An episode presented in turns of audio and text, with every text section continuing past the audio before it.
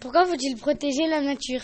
Parce que sans nature, on ne peut pas respirer, parce qu'il y a l'oxygène.